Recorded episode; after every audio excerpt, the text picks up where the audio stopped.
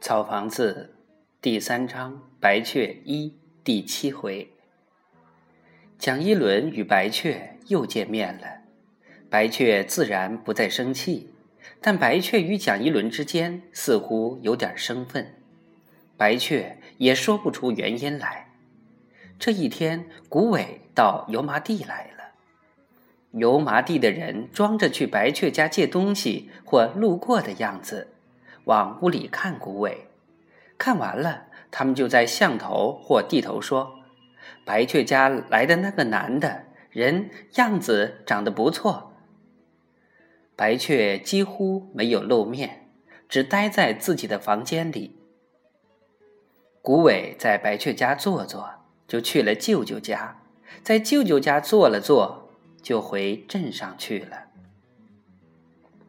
白雀去镇上买雪花膏，在街上遇到了谷伟。谷伟说：“去我那儿坐坐吧。”白雀犹豫了一下，说：“好吧。”快要放假时，蒋一伦从桑桑手中接过一封沉甸甸的信，他好像感觉到了什么，就把门关上了。桑桑几次有意路过蒋一伦宿舍的门口，看到那扇门总是关着，直到傍晚，桑桑才看到蒋一伦将门打开。蒋一伦倚在门框上，双目无神，脸色在不到一天的功夫里就变得憔悴不堪。桑桑甚至隐隐的觉得，蒋一伦的脸上。有已经干了的泪痕。桑桑不知道发生了什么事儿，但桑桑也陷入了一种无名的伤感里。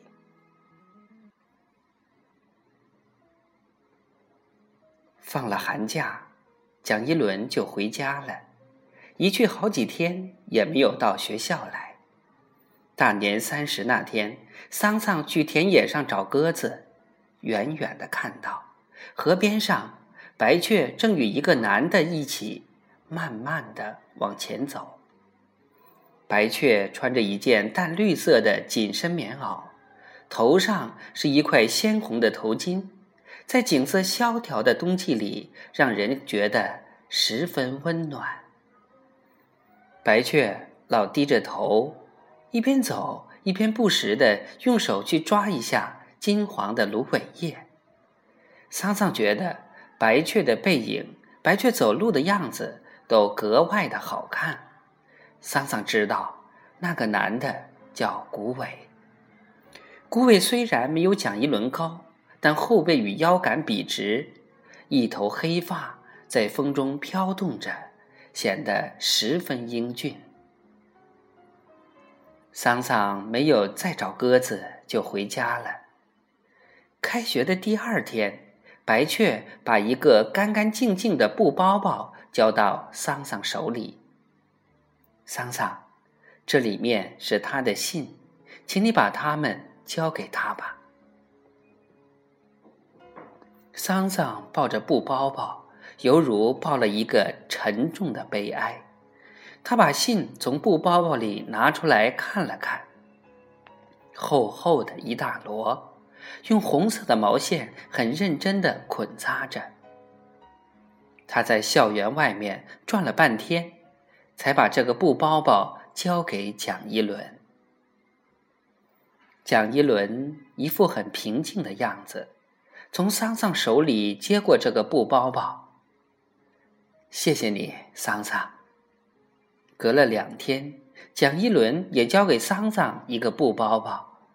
一副歉疚的样子，桑桑，还得麻烦你跑一趟。桑桑接过布包包，他知道那里面都是白雀的信。这天傍晚，天空轻轻飘着细雪。蒋一伦站在花园里。将那些倾注了他诗与梦一般的情思的信，一封一封的投进火里。桑桑在离蒋一轮很近的地方站着，他看到纸灰与雪在一起飞舞，火光在蒋一轮寒冷的脸上不住的闪动，并摇晃着他高高的身影。小朋友，《草房子》第三章《白雀一》就全部讲完了。明天我们讲第四章《爱地》。